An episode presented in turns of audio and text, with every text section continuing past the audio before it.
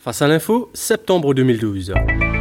Bonjour David. Bonjour Eric. Bonjour à tous, à tous nos auditeurs. Alors aujourd'hui, on va parler d'économie et de l'Espagne en particulier.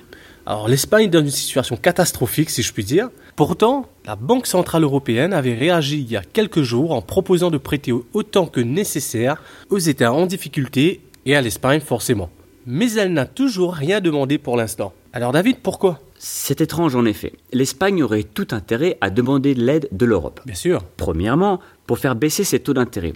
Vous savez que chaque État, pour se financer, a besoin de trouver de l'argent auprès des investisseurs, des gens qui vont lui prêter de l'argent. Tout à fait. Mais l'Espagne, aujourd'hui, doit emprunter à des taux qui sont énormes puisque les investisseurs ne lui font pas confiance, ne pensent pas que l'Espagne pourra rembourser.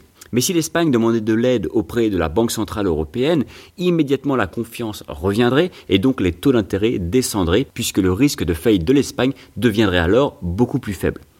Deuxièmement, on sait que si un pays demande de l'aide auprès de la BCE, de la Banque Centrale Européenne, L'organisme qui est en charge d'octroyer les aides est le MES, le mécanisme européen de stabilité. Ce dernier peut prêter de l'argent mais en contrepartie exiger des réformes.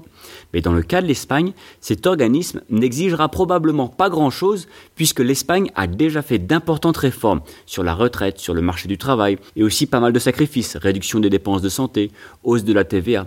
Donc l'Espagne n'aurait aucune crainte à avoir de demander de l'aide. Et troisièmement, les récentes manifestations qui ont eu lieu cette semaine à Madrid, en Espagne, ont de quoi pousser le gouvernement à demander de l'aide. Mais il ne le fait toujours pas. Effectivement, on ne comprend pas, David. Alors la réponse pourrait être politique. Premièrement, si l'Espagne demandait de l'aide auprès du MES, cela voudrait dire qu'elle se place sous sa tutelle, sous son autorité. Même si ce dernier ne lui demandera probablement pas grand-chose, mais c'est le symbole qui est fort, car ce sont les technocrates européens qui pourront dire au gouvernement espagnol ce qu'ils ont besoin de faire. On appelle cela aussi une perte de souveraineté, et cela risque de ne pas être trop apprécié aux yeux de la population qui est déjà en colère. Deuxièmement, si le gouvernement espagnol tarde tant, c'est aussi pour augmenter la pression sur ces régions. Je rappelle que l'Espagne, à la différence de la France, a des régions qui sont bien plus autonomes, qui gèrent leurs intérêts propres. Mais le problème est que ces régions sont ultra dépensières et ont tout leur compte dans le rouge. Récemment, deux d'entre elles viennent de demander de l'aide au gouvernement central. Ce dernier qui a fait des sacrifices ne veut pas payer les prix de ses efforts tout seul, mais veut partager les sacrifices aussi avec les régions. En jouant la montre, ainsi si je puis dire, l'État espagnol exerce une plus forte pression sur les régions pour qu'elles puissent elles aussi mettre de l'ordre dans leurs finances et se soumettre un peu plus à l'État espagnol. Alors ça signifie une double pression pour l'Espagne, hein, donc pour le pays et pour les régions. Alors la conclusion David?